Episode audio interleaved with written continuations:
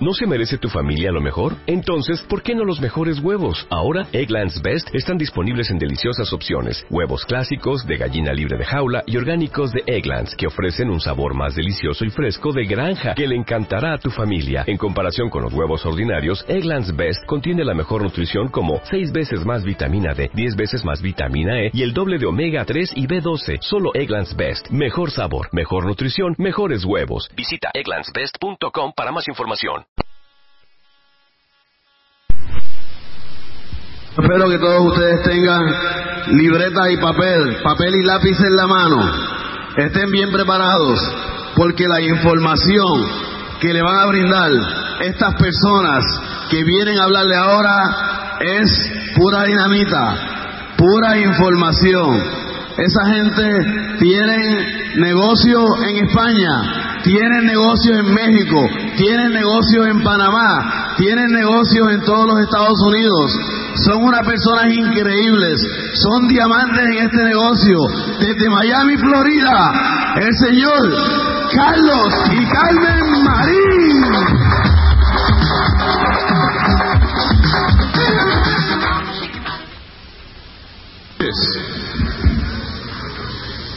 Solamente hay una persona aquí, ¿verdad? Buenas noches. Ah, ah ok, ok. ¿Están encendidos? Así se dice aquí, encendido. O se dice fired up.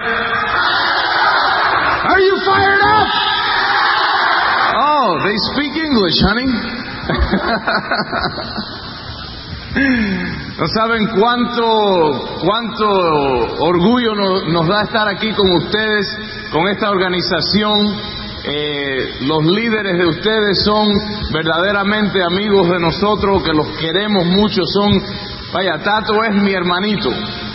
Eh, yo conocí a Tato hace como tres años, tres años y algo, ¿verdad? En enero de 1987, que fue la primera vez que yo vine aquí y, conocí a un muchacho que tenía mucha hambre para este negocio. Y vi que este muchacho tenía un sueño, quería tener algo más en la vida. Y vi el, el auspiciador mío Tim Foley darle un sueño. Y de ese sueño que empezó hace tres años existe todo esto que ustedes ven aquí esta noche.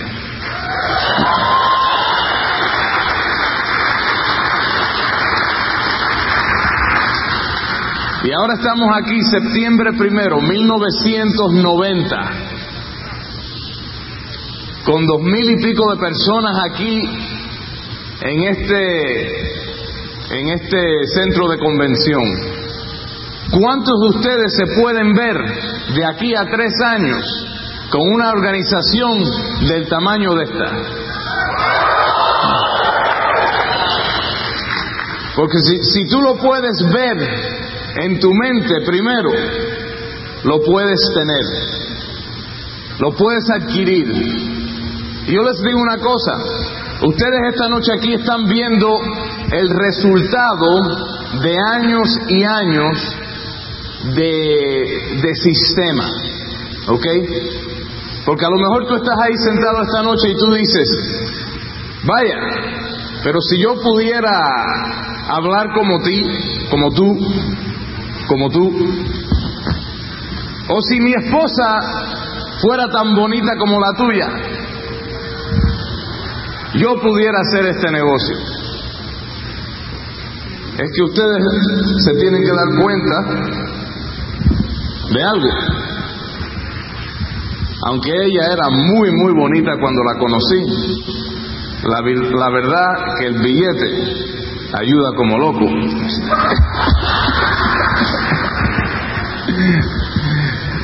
Yo les digo a ustedes, nosotros somos producto de nuestro ambiente. Cuando yo entré en este negocio, Is there like some place I need to stand here or what? Cuando yo entré a este negocio, nosotros éramos diferentes a lo que somos hoy día. Porque nosotros, igual que ustedes, éramos productos de nuestro ambiente. Yo me acuerdo cuando yo era chiquito, mi mamá me decía, dime con quién andas y te diré quién eres. Yo odiaba que ella me dijera eso. Porque yo quería estar, tú sabes, con la ganga, tú me entiendes, con la gente, divirtiéndose. No con la gente estudiosa que están ahí en el colegio. Yo quería divertirme. Entonces cada vez que ella me decía eso, yo decía, ay mami, tú no sabes nada, chica, tú no, sabes, tú no entiendes. Pero ahora mira que me doy cuenta cuán, cuánto entendía mi mamá, lo inteligente que ella era. Porque ¿qué decimos en este negocio? En los próximos dos, tres años, los únicos cambios en tu vida van a ser resultado de los libros que tú lees y las personas con las cuales tú te asocias, ¿verdad? Y cuando, cuando, cuando yo conocí a Carmen inclusive, eh, nosotros vivíamos en Miami y entonces, vaya, en Miami tú sabes hay un ambiente un poco malo, ¿verdad? en las discotecas y el, el nightlife de allá eh, hay muchas, eh, ¿cómo se dice?, sustancias negativas. ¿Es así la cosa? Cosas que se fuman, cosas que se huelen, cosas que son eh, un poco negativas. Y entonces yo andaba con ese ambiente. Y cuando conocí a Carmen, pues yo empecé a cambiar un poco. Pero yo era un tipo de verdad un poco, ¿cómo se dice? Arrogante, arrogant, arrogante, pesado, como dice ella. Y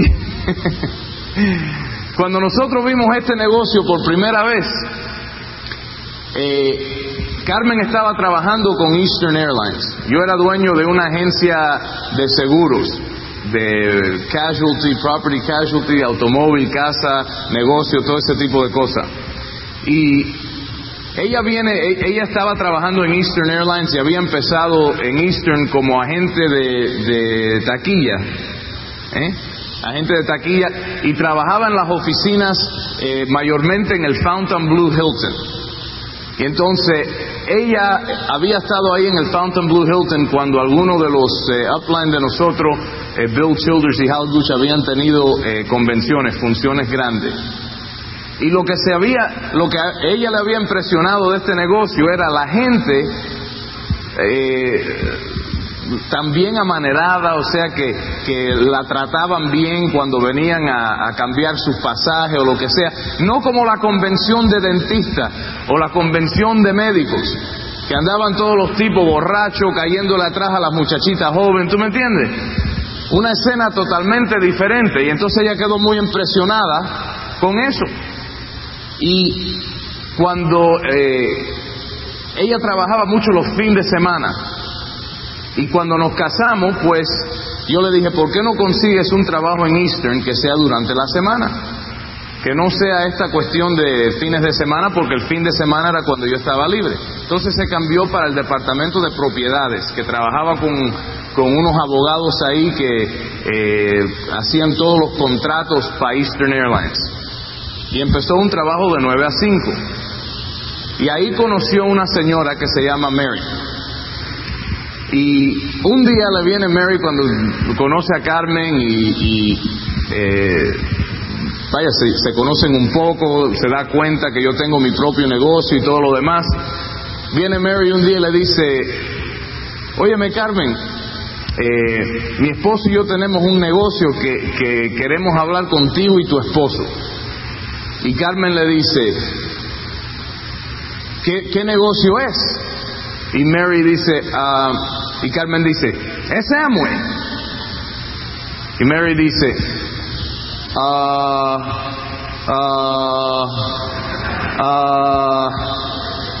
y Carmen dice, porque si es Amway lo quiero ver.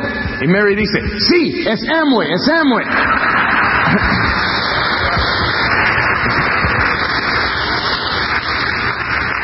Como ella había tenido esa experiencia positiva, ¿verdad? Con la gente en el Fountain Blue. Entonces, vaya, Carmen viene para la casa y me dice, óyeme Carlos, esta señora Mary del trabajo quiere hablar con nosotros sobre un negocio. Y yo, como hombre al fin, me echo a reír. Yo digo, Mary me quiere enseñar a mí un negocio. Tú estás loca. ¿Qué te pasa? Y me dice, no, no, no, dice que sí, que quiere enseñarnos un negocio. Y digo, ¿qué negocio es? O sea, ¿tú quieres que yo vaya a vender Avon o algo así, Avon, tú sabes? Dice, no, no, no, no es Avon, es Amway. Y yo, ay, Carmen, la verdad que increíble, increíble. Dije, no way, olvídate. Entonces ella va para el trabajo el próximo día, le dice a Mary, Mary, dice él que no quiere nada que ver con eso, no quiere ver nada, porque ustedes se tienen que dar cuenta de una cosa. Yo había visto Amway en el año 1974. Yo vivía en Charleston, South Carolina, y tenía un vecino, y este vecino vino a mi apartamento un día, y este vecino tenía un station wagon, así, un station wagon, ¿cómo se dice eso? un station wagon. De dos tonos, blanco y óxido, que tenía pintado rojo, azul y blanco en, las dos, en los dos lados Amway. Entonces yo, en 1974, no sabía qué lo que significaba Amway, hasta que él tocó en mi puerta un día, entró y me dice, quiero algo que te quiero enseñar y empieza a, sacar polvitos y líquidos y empieza a poner agua en, botellas y cosas y se unta betún en las manos, coge un producto que se llama lock y se lo pone en las manos, me pide un pañuelo, pone, tú sabes, toda esa transacción. Ahora, yo en el año 1974 era soltero. Les tengo una pregunta. Los muchachos solteros jóvenes les gusta ir al supermercado para comprar jabón. No. Los muchachos jóvenes solteros van al supermercado a comprar cerveza y conocer chicas, ¿verdad? Cuando este tipo me dijo a mí que él me iba a traer el producto a la casa, yo dije, fantástico, aquí tú tienes un cliente Después de dos o tres semanas, viene un día y me dice, oye, yo quiero hablar contigo, chico. Me dice, tú sabes que tú pudieras ganar mucho dinero. Y yo le dije, ¿cómo? Y me dice, mira, este eres tú. Si tú vendes mil dólares de jabón mensuales y auspicias a otras personas que venden mil dólares de jabón mensuales, te vas a hacer rico haciendo lo que yo hago. Yo le dije, mira mi hermano, déjame decirte una cosa. Si yo tengo que hacer lo que tú haces para hacerme rico, yo me quedo quebrado. Gracias.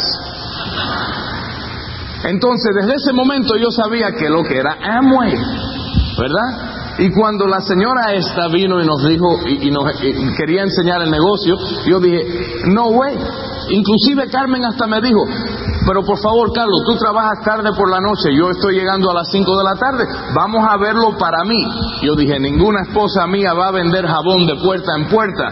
¿Qué es lo que van a pensar la gente? Que estamos quebrados. Aunque, aunque lo estábamos, ¿saben?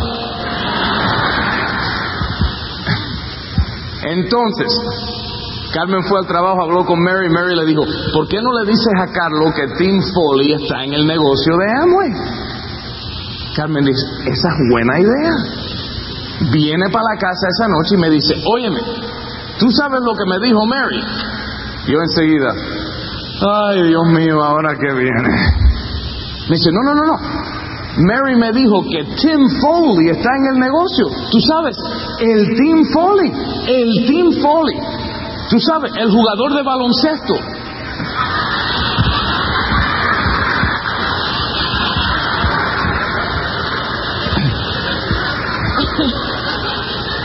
Yo le yo le dije, no, Carmen, no es jugador de baloncesto, es beisbolista.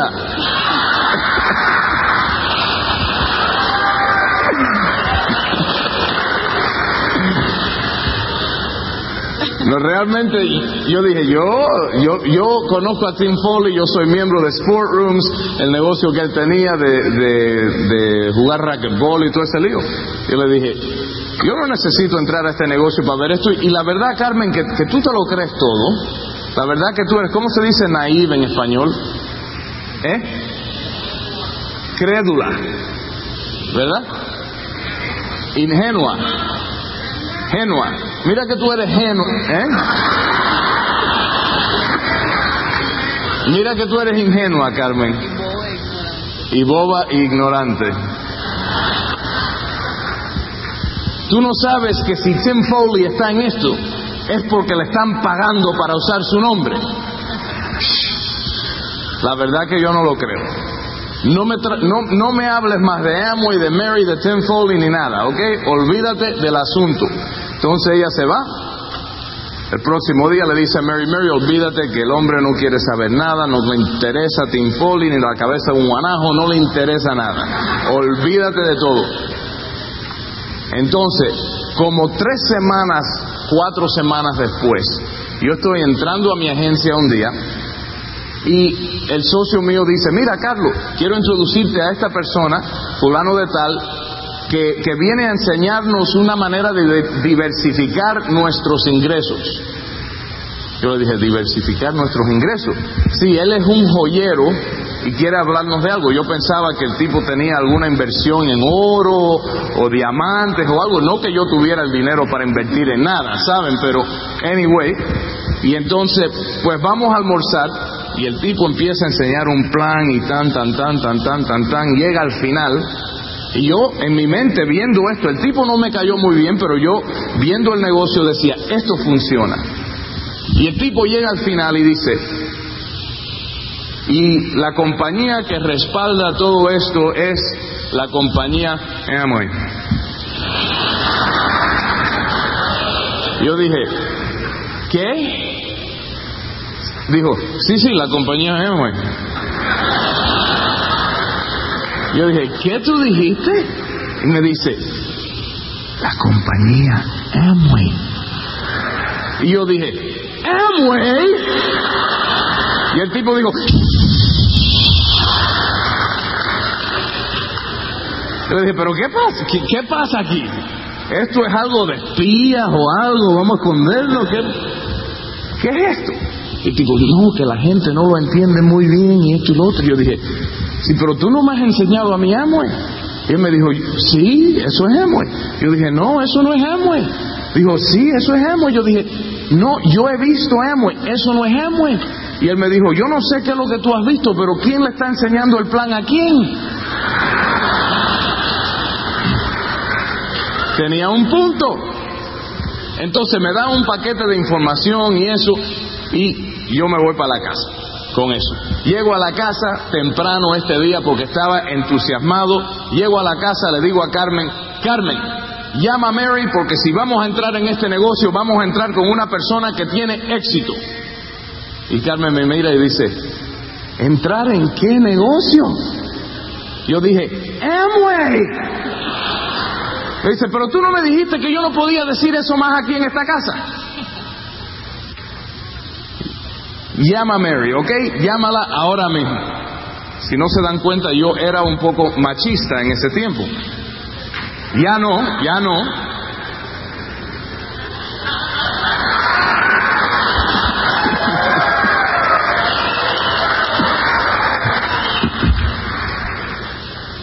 Entonces Carmen llama a Mary, marca por teléfono, yo la veo ahí hablando, le dice, oye Mary, quiero hablar contigo. Le dice, eh, mira, Carlos me dijo que te llamara para ver si no puedes hacer una entrevista con Tim Foley. Y entonces oigo Carmen decir, Mary, Mary, Mary, ¿estás ahí? Mary se había desmayado. Después de unos segundos, dice Mary, sí, sí, sí, lo voy a llamar ahora mismo, te llamo enseguida, no te vayas, no te muevas del teléfono. En dos minutos llama Mary de nuevo. Dice, óyeme, no lo vas a creer. Fíjate, es que entramos en este negocio a veces en un, ¿cómo se dice fine thread? En un, en un hilo fino, ¿ok? La próxima noche Tim Foley estaba haciendo una reunión en una casa dos minutos de la casa de nosotros, ¿ok? Dos minutos. Nosotros le dijimos, bueno, Mary, danos la dirección. Mary dijo, no, no, no, nosotros te recogemos. Carmen le dijo, no, no, nosotros vamos. Es que yo, yo tenía un BMW 320i y como era tan cool, quería aparecerme ahí en el, en el BM para que todo el mundo supiera que yo tenía éxito. Era lo bruto que era, ¿verdad? Pero ellos insistieron, no, no, no, nosotros te recogemos. Bueno, ok, nos vienen, nos recogen, vamos a la reunión, motivado, esta, tú sabes, esta estaba, pero yo tratando como, como, como un hombre de negocio. Tú sabes que los hombres de negocio van a una escuela especial para aprender a ser empresario, ¿verdad? Les enseñan cómo cruzar los brazos, lucir inteligente, decir cosas como, hmm, ah. Y entonces yo ahí tratando de lucirme, tú sabes, como el... Y está aquí. ¡Ay! Es como, tú sabes, es, es, como si tuviera, es como si tuviera un helicóptero por dentro y cuando empezó la reunión el fondillo se le subió del sofá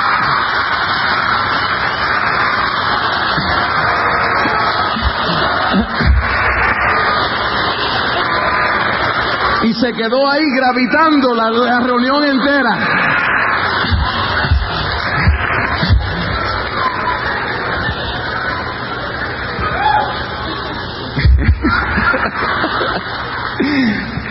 Cuando llegamos al es que cuando llegan a los dos mil dólares de directo, le dicen, ¿qué, ¿qué, tú harías? ¿Qué tú harías con, con dos mil dólares. Y Carmen dice, yo me fuera del trabajo, yo me fuera para la casa. Y yo ahí, cállate la boca. Me estás haciendo lucir mal. Ella sabía lo que ella quería, ¿verdad?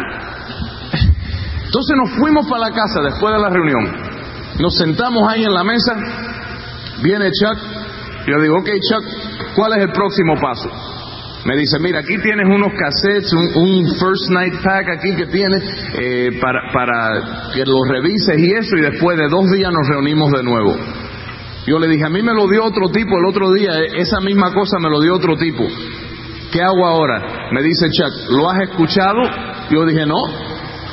Me dice, bueno, escúchalo y después de dos días, yo le dije, no, no, no, tú no me entiendes, ¿qué tenemos que hacer ahora? Y me dice, oye esos cassettes, lee ese libro. Yo dije, contesta incorrecta Chuck.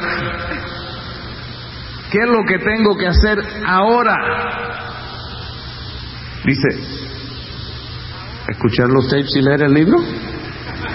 Yo dije, no, no, no, no, no, Chucky, no. No, yo oí en esta reunión que hablaban de una cosa, un kit, un kit algo un kit thing. ¿Qué es lo que es este kit thing? Tú tienes un kit thing de esto. Porque si tú no tienes uno, yo mañana llamo a Tim Foley y me meto debajo de él, a mí no me importa. Dice Chuck, espérate un momento, yo vuelvo enseguida. Y sale al carro y viene con un kit thing debajo del brazo. Pues entonces esa noche llenamos el kit, nos auspiciamos en el negocio, le dimos un cheque sin fondo, no, no, pero no rebotó, yo no hacía ese tipo de cosas. Simplemente no pagamos la luz, ¿ok? Y ahí empezó una carrera muy ilustra en este negocio. Como ustedes saben bien, después de seis meses nosotros estábamos en calificación para diamante. No hemos tenido ningún problema en este negocio. No hemos pasado ningunos retos. Muchas gracias y nos vemos mañana.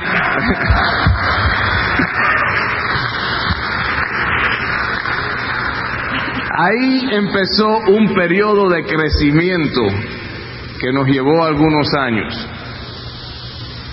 Pero antes de yo seguir, les, los voy a dejar con la socia mía en este negocio, una de las cosas más bonitas de este negocio es que trae los matrimonios más, más juntos. Cuando nosotros vimos este negocio, yo no creo que hubiéramos durado seis meses más casados, porque estábamos peleando todos los días como perros y gatos. Y empezar a trabajar en algo junto nos hizo comunicar. Y yo les puedo decir que esta, esta, señora, esta young lady, esta señora joven, porque nada más tiene 29 años, por los últimos tres años ha tenido 29 años, ha estado respaldándome todo el camino.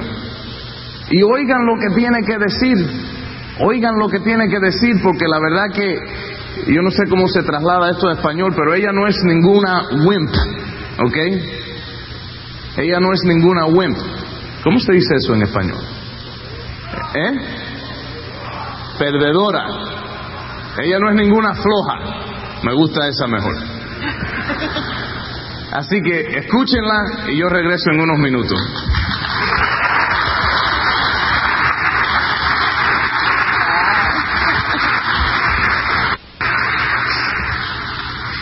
Yo le quiero decir una cosa antes que empiece con, con el resto del cuento. Pero el cuento ese de Chuck, hubo algo que él hizo, aunque no hicieron mucho para continuar el negocio después de esto, pero hicieron algo que fue muy importante y que de ahí aprendimos nosotros mucho. Esa noche cuando él nos trajo el kit y nos trajo lo que hace que iba a cualquier y todas esas cosas, también entró en sus manos con como 20 o 30 cintas en sus manos. Y nos dio y dijo, mira, para cuando acaben con las primeras, tengan más para oír. Y ahí nosotros empezamos a comernos las cintas. No teníamos suficiente para oír. Yo iba para el trabajo y oía cinta a la hora del almuerzo, yo oía cinta en el carro yendo para el trabajo, viniendo para el trabajo a medianoche cuando estábamos durmiendo. No importaba cuándo, pero si podíamos oírlas, se oían. Y eso fue algo muy importante que nos dio.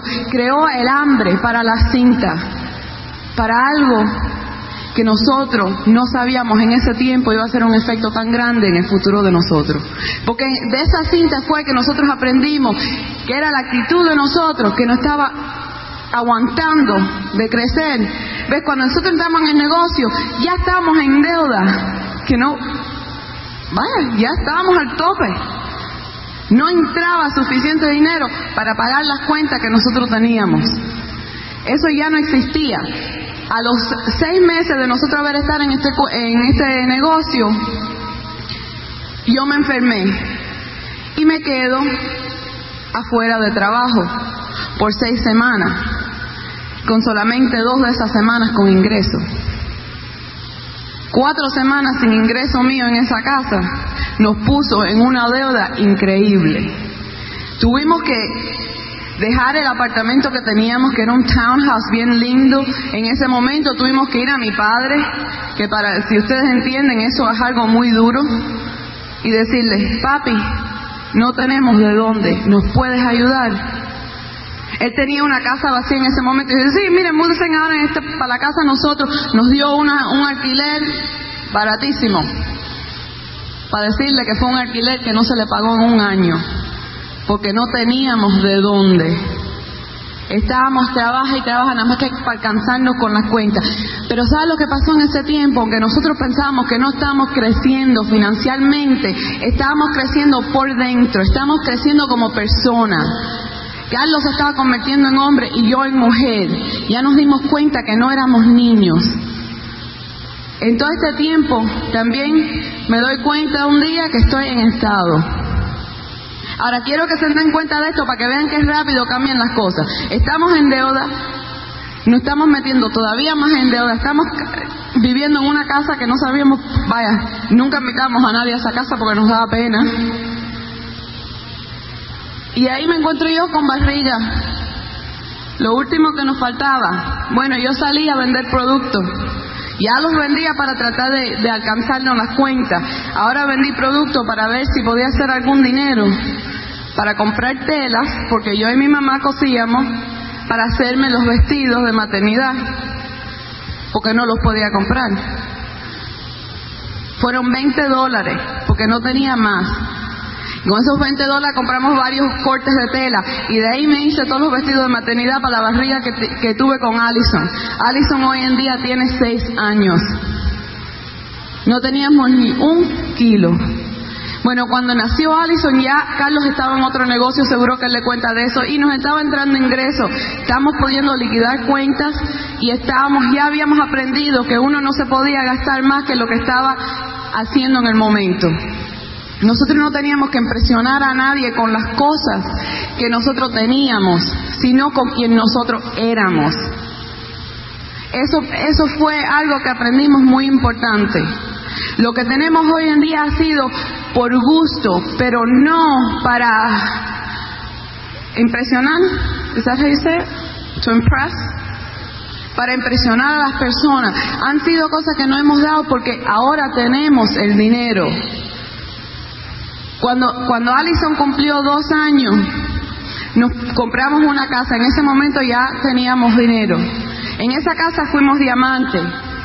Ahora, todavía con diamante, nosotros no nos estamos gastando el dinero porque todavía teníamos cuentas. Todavía teníamos cuenta de antes y estamos liquidando y liquidando y liquidando. Pero eh, ya habíamos aprendido a comprar un poquitico aquí y un poquitico allá, pero con dinero que teníamos.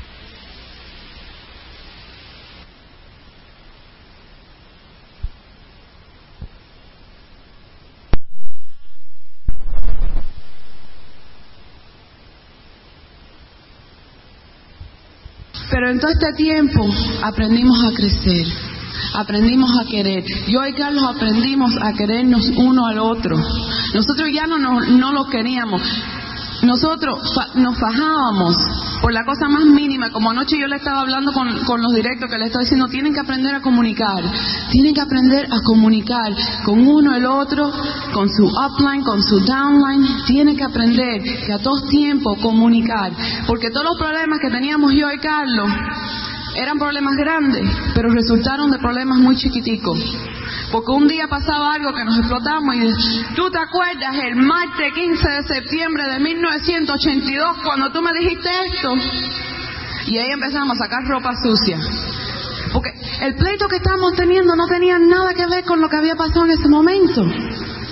Tenía que ver con todas las cositas chiquiticas que nos habían pasado. Ahora a mí me pasó algo muy importante en aprender a ser mujer al tener a Allison. Yo la tenía ahí en la casa y viene un, socio de Carlos del otro negocio. Tenía una hijita de dos añitos una rubiecita con ojos azules, que era la cosa más preciosa que existía. Ellos vivían en una finca. Usted sabe, cuando uno tiene un hijo, le, le enseña a hacer trucos. Entonces enseñan a todo el mundo los trucos que saben hacer los niños. roll over, stand up, todas esas cositas. Uno se lo enseña a todo el mundo para que los vea. Y él me trae a Cristi y me dice, Cristi, enséñale a Carmen lo que tú sabes hacer. Y, y Cristi lo mira y dice, ¿cómo hace el perro? Y él dice, oh, oh, oh". ¿Y cómo hace el caballo? ¡Mi! Y el pollito, piu, piu, piu, piu. Y el gato, miau, miau. Y mami,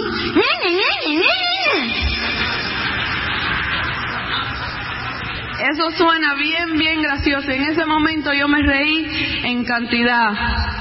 Pero él se fue y yo vi a esta niñita de seis semanas en mis brazos. Y dije, yo jamás quiero que Carlos encuentre razón para relacionarle a su mamá, a alguien que hace así. Y yo tengo que aprender a ser mujer y yo tengo que aprender a ser buena madre. Y me tengo que dar cuenta que, que por nagging, molestar, que estar arriba molestando, molestando, repitiendo las cosas, yo no iba a sacar nada de Carlos, porque ¿sabe lo que me di cuenta? Que cuando él me repetía y me caía arriba con algo, yo no le prestaba ninguna atención a él tampoco. Mientras más él me lo pedía y me lo exigía, menos lo hacía yo.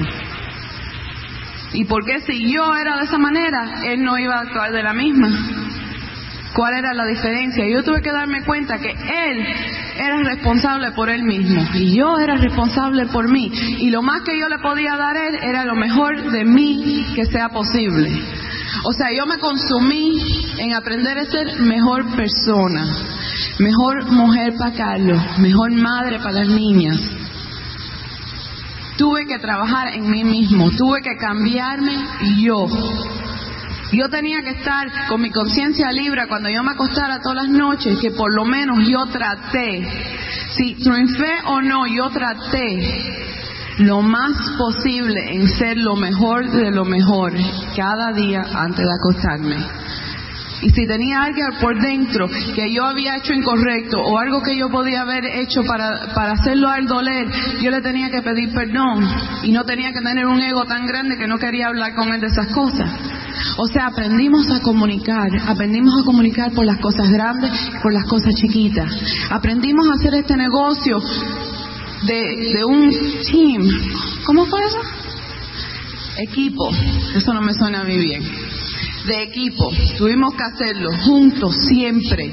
Cuando teníamos puesto una meta, la, sabíamos qué fecha, qué hora, en qué escenario íbamos a caminar, en, en qué escenario y qué función nos iban a presentar de este pin nuevo. Eso todo eran cosas que nosotros visualizábamos juntos. A todo tiempo lo sabíamos. Lo teníamos en letreros por los baños, en el cuarto, en a donde fuera. En la oficina Carlos abría su, maletín cada rato y se encontraba una nota que decía yo creo en ti. O yo, yo me buscaba en los Amagram y cortaba el pin que cada rato tienen los pins ahí de retrato y se lo metía y él buscando por su calendario un día se lo y, y se le saltaba para afuera y se lo tenía siempre en mente lo tenía en mente para mí. Bueno, Alison hoy, hace dos meses, cumplió seis años. Cuando ella nació, vivía en una casa que eran 784 pies cuadrados. Tres dormitorios, se pueden pensar que en la casa no había. Eran era cúbico. Hoy en día, nosotros necesitamos un sistema de radio para encontrarnos en la casa. Tú no puedes gritar para que alguien te oiga ahí. La casa es sobre 9000 pies cuadrados. Las niñas tienen un cuarto de juego que es más grande que este escenario. ¿Por qué? Porque ellas trabajaron para ese, para ese cuarto. Cuando nosotros las dejábamos para viajes y para reuniones, ellas no nos llorábamos, sino ellas, ellas aprendieron a decir, dale mami, dale daddy. Ellas aprendieron a decir, tú lo puedes hacer. Nosotros estamos con ustedes, los queremos. Ellas trabajaron para ese cuarto. Los cuartos productos para el negocio son más grandes que las primeras dos casas en donde nosotros vivimos. La niña acaba de cumplir seis años. Ahora hay tres de ellas. Ni un día en esa casa ha habido celo entre esas niñitas. ¿Por qué? Por productos del sistema. Porque ellas se oyen las cintas. Porque yo le he leído los libros. De cinta yo me sentaba con los libros leyéndolo en alto porque me decían, lo que, lo que tú estés haciendo en este momento, el niño lo está recibiendo también. Yo le leía la Biblia a las niñas. Yo le leía libros de motivación. Yo oía cintas de cómo, eh, ¿cómo se dice? Raise children. Criar niños. Yo hacía todo eso. Y esas niñas se quieren tanto y nos quieren a nosotros tanto. No se conocen un padre que va a trabajar Janet no sabe todavía la de 20 meses que ella no puede estar arriba de su padre cuando él está en el teléfono trabajando. Ella no, ella lo comprende. Ella se le mete en la oficina a Carlos y le dice, hi daddy. Y se le mueven los crespitos y se le ve las chispas, porque eso es bastante pícaro. Y él no importa, él un día estaba ahí fajado por el teléfono, no sé con quién, y ella entonces dice, hi daddy. Y ese tuvo que echar a reír. ¿Cuántos padres ven eso en sus vidas? Pero eso es lo que este negocio nos ha dado a nosotros en menos de seis años. Y fueron muchos tiempos, muchachas, que yo no creía en Carlos. que no estábamos haciendo nada, porque en sí todo esto lo tenemos hace cuatro años, porque hubieron dos años inactivos para nosotros. Y hubo tiempo que yo hubiera podido decir, yo no creo en ti, por favor, ¿por qué no dejamos este negocio? Y tuve muchas veces las ganas de hacerlo. Pero hubo un día que él me sentó y dijo, nos hacemos diamantes. Y yo lo miré en los ojos, porque sabe que los ojos hablan mucho más que lo que la boca. Las acciones de uno es mucho más que lo que uno diga. Tengan mucho cuidado con lo que hagan, porque nadie está oyendo lo que dicen. Es lo que hacen. Y yo lo miré. Yo no estaba oyendo lo que él decía, yo lo miré. Y él tenía los ojos enfogonados. Y yo dije, vamos para Diamante. Dice, sí. Le dije, ¿cuándo? Me dijo una fecha. Una fecha que era, para muchos, no era realística. Y, ok, bueno, vamos. ¿Qué necesitas que yo haga? Yo creo que esa fue la pregunta más importante que yo he hecho en mi vida. ¿Qué necesitas tú que yo haga? Qué fácil fue el trabajo mío, ¿verdad? Ellos tienen que pensar y tienen que counsel y, y tienen que, que, hacer sus sistemas y buscar el plan y, y se tienen que parar ahí noche tras noche. Y nosotras, nada más que tenemos que decirle al hombre que tenemos al lado, ¿qué es lo que necesitas de mí?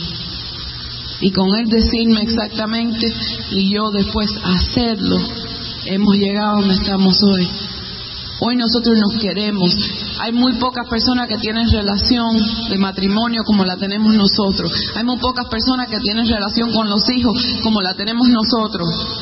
Y contate que muchas veces nos miraron los padres y dicen, ustedes son unos gypsies. Andan de río para abajo, esta pobre niña siempre anda en carretera, durmiendo en carro, nunca sabe, ella no sabe lo que es su cama. Nosotros miramos y decíamos, tenemos que hacer lo que tenemos que hacer. Muchas veces trataron de quitarnos el sueño, pero el sueño para nosotros era tan grande que nadie nos lo podía quitar. Y eso es lo que tienen que buscar ustedes. Un sueño tan grande que no importa lo que pase en sus vidas, nada, nada se los puede quitar. Nadie se los puede quitar. Tienen que estar aquí.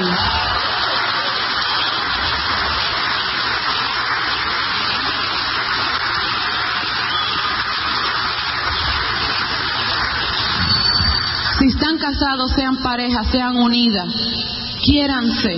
Nunca dejen que nadie vea que tienen dificultades. No le importa a nadie. En todo el tiempo que nosotros no teníamos un kilo partido por la mitad, nadie lo supo. No era interés para nadie. Eso eran situaciones que nosotros, miento, unas personas sí lo supieron. El uptime de nosotros, Tim and Connie Foley que nos ayudaron en cada paso. Nunca nos dijeron, ustedes son unos degenerados, no saben hacer nada, no saben manejar el dinero, sino siempre que yo veía a me decía, yo te quiero mucho y yo sé que tú puedes hacer esto. Y Tim veía a Carlos y dice, yo te quiero mucho y yo sé que tú puedes hacer esto. Ellos creyeron en nosotros cuando nosotros no creíamos en sí mismos. Y eso fue lo que nos dio a nosotros todo el poder de un día creer en, en nosotros y de hacer este negocio para el gran negocio que puede ser. Dense cuenta que ustedes tienen un gran negocio en mano, aunque ustedes sean los únicos auspiciados en el grupo, ustedes en este momento están asociados con un grupo muy, muy grande. En un negocio muy, muy grande. Siempre trátenlo de esa manera y un día lo van a adquirir. Los quiero y los veo mañana.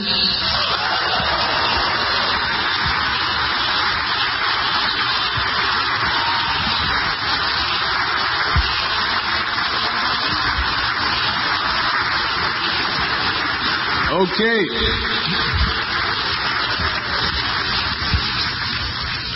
Si ustedes piensan, yo no puedo hacer este negocio porque yo no puedo hablar delante de la gente. Si yo pudiera hablar y no me diera pena hablando delante de la gente, yo pudiera hacer este negocio. Si ustedes piensan eso, ustedes tenían que estar en la primera reunión que yo hice ¿Se acuerdan en el colegio cuando, cuando era el día de dar eh, reportes orales? ¿Eh? ¿Alguien allá afuera dio eso? ¿Tuvo eso en el colegio?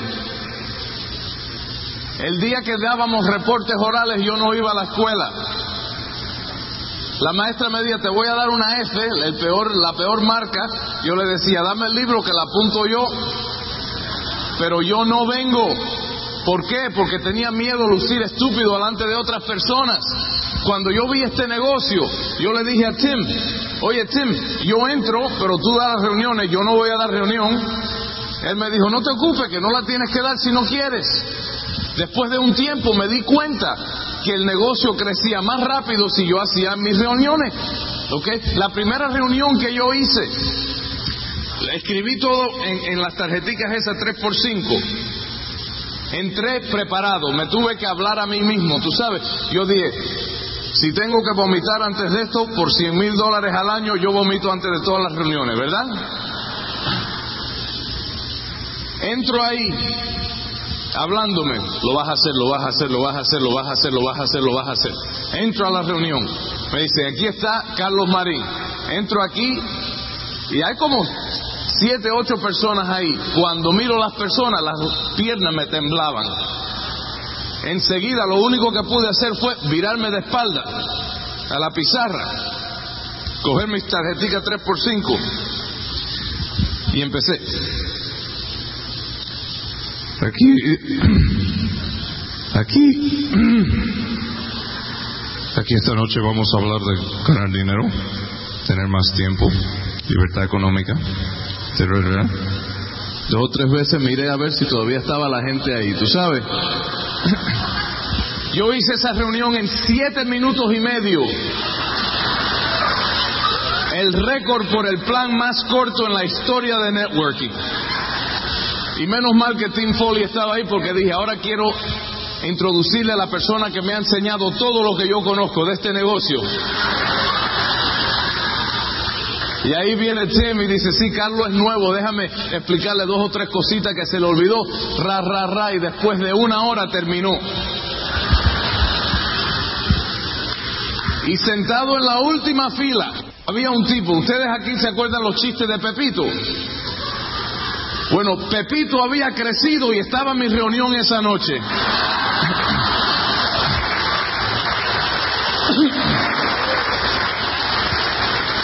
Estaba sentado atrás y Tim termina la reunión y dice, ¿alguien tiene alguna pregunta? Y enseguida el tipo este, eh, el brazo por poco se le sale del hombro, hace... Sí, yo, yo, yo tengo... Tim dice, ay Dios mío, este tipo va a ser problema. Bueno, ¿qué pregunta tiene usted? El tipo, ¿tú sabes lo que es un tipo de esos cretinos de verdad que, que, que, que, uno lo mira y le cae mal? ¿Tú me entiendes? Ese era este tipo. El tipo se para, no podía hacer la pregunta sentado, se para, se abotona la chaqueta. Tenía una vocecita de esa, ¿no sabe? Así de. Dice, sí, señor Foley, yo tengo una pregunta. Me mira a mí, mira a Tim, me mira a mí, mira a Tim y dice, yo lo único que quiero saber es qué es lo que hay que hacer para empezar en este negocio, porque si el tipo ese ahí lo puede hacer, cualquiera hace esto.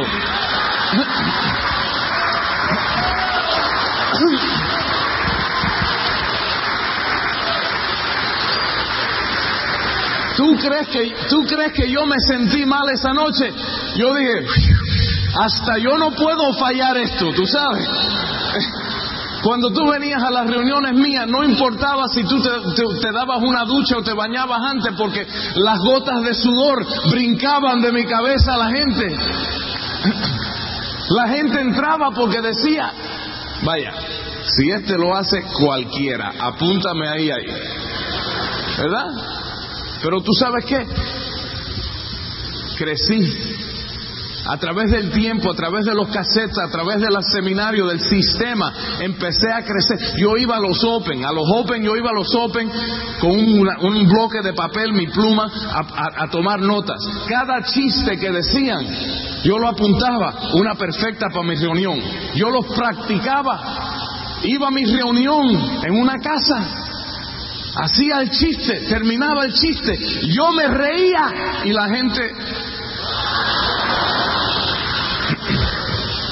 pero tú sabes que no me morí. Seguí viviendo. Yo cometí todos los errores habido y por haber en este negocio, la mayoría de ellos dos y tres veces para estar seguro que eran errores.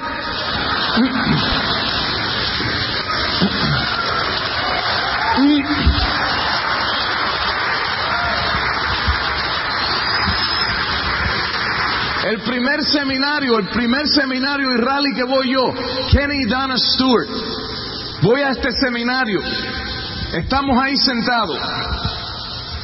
Empieza esto y la gente gritando, parada en la silla, haciendo una bulla increíble. Y yo, ay Dios mío, aquí empezó esto y me soplaron el grupo completo y no ha empezado ni el seminario. Yo con una pena increíble, así. El grupo estaba ahí en una fila, yo así. Al fin, cuando me dio suficiente, tú sabes, eh, courage, coraje, para mirar, yo hago así, y todo mi grupo parado en la silla gritando, ¡eh! Yo dije, yo soy el único aquí, con pena. Entre el seminario y rally vamos a comer a un restaurante. Eh, yo venía del negocio de seguro. Tú sabes, en el seguro, en negocio, cuando tenías un almuerzo de negocio, lo que sea, se tomaban trago. Yo llevo a mi grupo a un restaurante y antes de la, de la comida nos ponemos a darnos trago. Cuando llegamos al rally, nadie gritaba más alto que nosotros. El único problema es que nos quedamos dormidos a la mitad. Y me di cuenta, esto no se puede hacer. Hay que mantener a esta gente sin alcohol, ¿verdad? Yo me acuerdo en, la primera sesión de, consejería que yo tuve, me llama uno de mis distribuidores me dice, oye Carlos, tengo un problema, quiero hablar contigo. Yo dije, fantástico, ven para acá, vamos a, vamos a tener una sesión de consejería. Viene para la casa, yo saco la botella de Johnny Walker, la pongo ahí en la mesa, nos tomamos la mitad de la botella, le resolví todos los problemas que tenía el tipo esa noche. Ahora, él no está en el negocio hoy día y está divorciado también. O sea, yo cometí todos los errores, caballero. fíjate, mira qué error este. Creé una relación con otro directo crossline. ¿Ok? De esa relación con ese directo crossline empezamos una compañía nueva, servicios de energía. ¿Ok? Porque éramos tan inteligentes. Me costó tres años y pico en este negocio. Conseguimos una línea de crédito de 300 mil dólares para abrir este negocio. Levantamos un negocio con 32 empleados, una oficina en Miami, una oficina en Tampa. Los gastos de negocio mensuales eran 75 mil dólares. Yo era tan inteligente que había negociado el precio del éxito más alto. Yo trabajaba 80, 90 horas a la semana. Y me di cuenta que no era tan inteligente como yo pensaba, que debía haber escuchado el offline más y mejor, que debiera haber, fíjate, yo nunca, desde que yo entro en este negocio, yo no perdí, yo no falté una convención, un major function. Yo no falté un seminario. Yo no me quité de la cinta de la semana, del cassette de la semana. que estoy confuso entre España, Puerto Rico, México. Todo se llama diferente en todos los sitios. Entonces tengo que hablar tres lenguas en español. Nunca me quité del cassette de la semana. Siempre me quedé enchufado al sistema. ¿Por qué? Porque tenía miedo de no hacerlo. Yo sabía que el éxito que yo tenía fuera de este negocio fue creado por los principios del éxito que yo aprendí dentro de este negocio. Y entonces, ¿qué pasó? Yo les digo una cosa, no hay un problema que ustedes puedan tener. ¿Alguno de ustedes tiene problemas? ¿Eh? Retos, problemas, llámalo lo que lo quieras. ¿Alguno de ustedes tiene problemas? Fantástico, me alegro. Los problemas son oportunidad para crecimiento. Lo que tenemos que cambiar es la actitud, la actitud mental y crear una actitud de expectativa positiva. de pensar que algo bueno va a pasar, que si hay un problema vamos a resolverlo, si no se puede resolver vamos a olvidarnos del problema. Porque preocuparse por algo no resuelve nada, ¿verdad? Entonces fuimos a una, a una reunión, Go Diamond Weekend, en 1986, en abril. Éramos directos falsos. ¿Sabe lo que es un directo falso? Uno que tiene el PIN, pero no califica. ¿verdad? O sea, Amway no saca un, un anuncio en el Amagram y dice, Carlos y Carmen Marín no calificaron como directo este año. No hacen eso. Entonces nosotros éramos directos falsos. Fuimos a esta reunión y ahí oí una charla que me cambió la vida completamente. Y ahí tomé una decisión. Ustedes saben lo que es una decisión.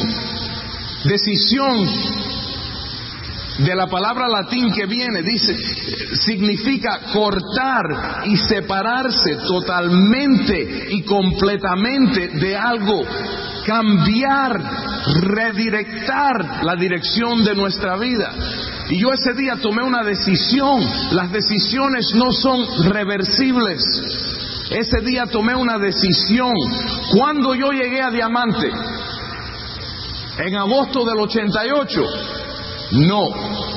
Abril 1986, cuando tomé la decisión aquí y en el corazón, fue cuando yo llegué a Diamante.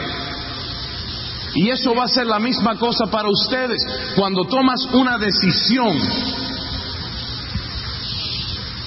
de creer en tu sueño, cuando tú crees en tu sueño, crees, creas, creas un deseo ardiente. ¿Tú sabes lo que es un deseo ardiente? ¿Cuántos de ustedes son casados? ¿Eh? Cuando ustedes se fueron a casar, era cuestión de, bueno, ya, ya es hora de casarme, ya es tiempo, tengo 26 años, deja ver. Sí, me parece que esa, esa puede ser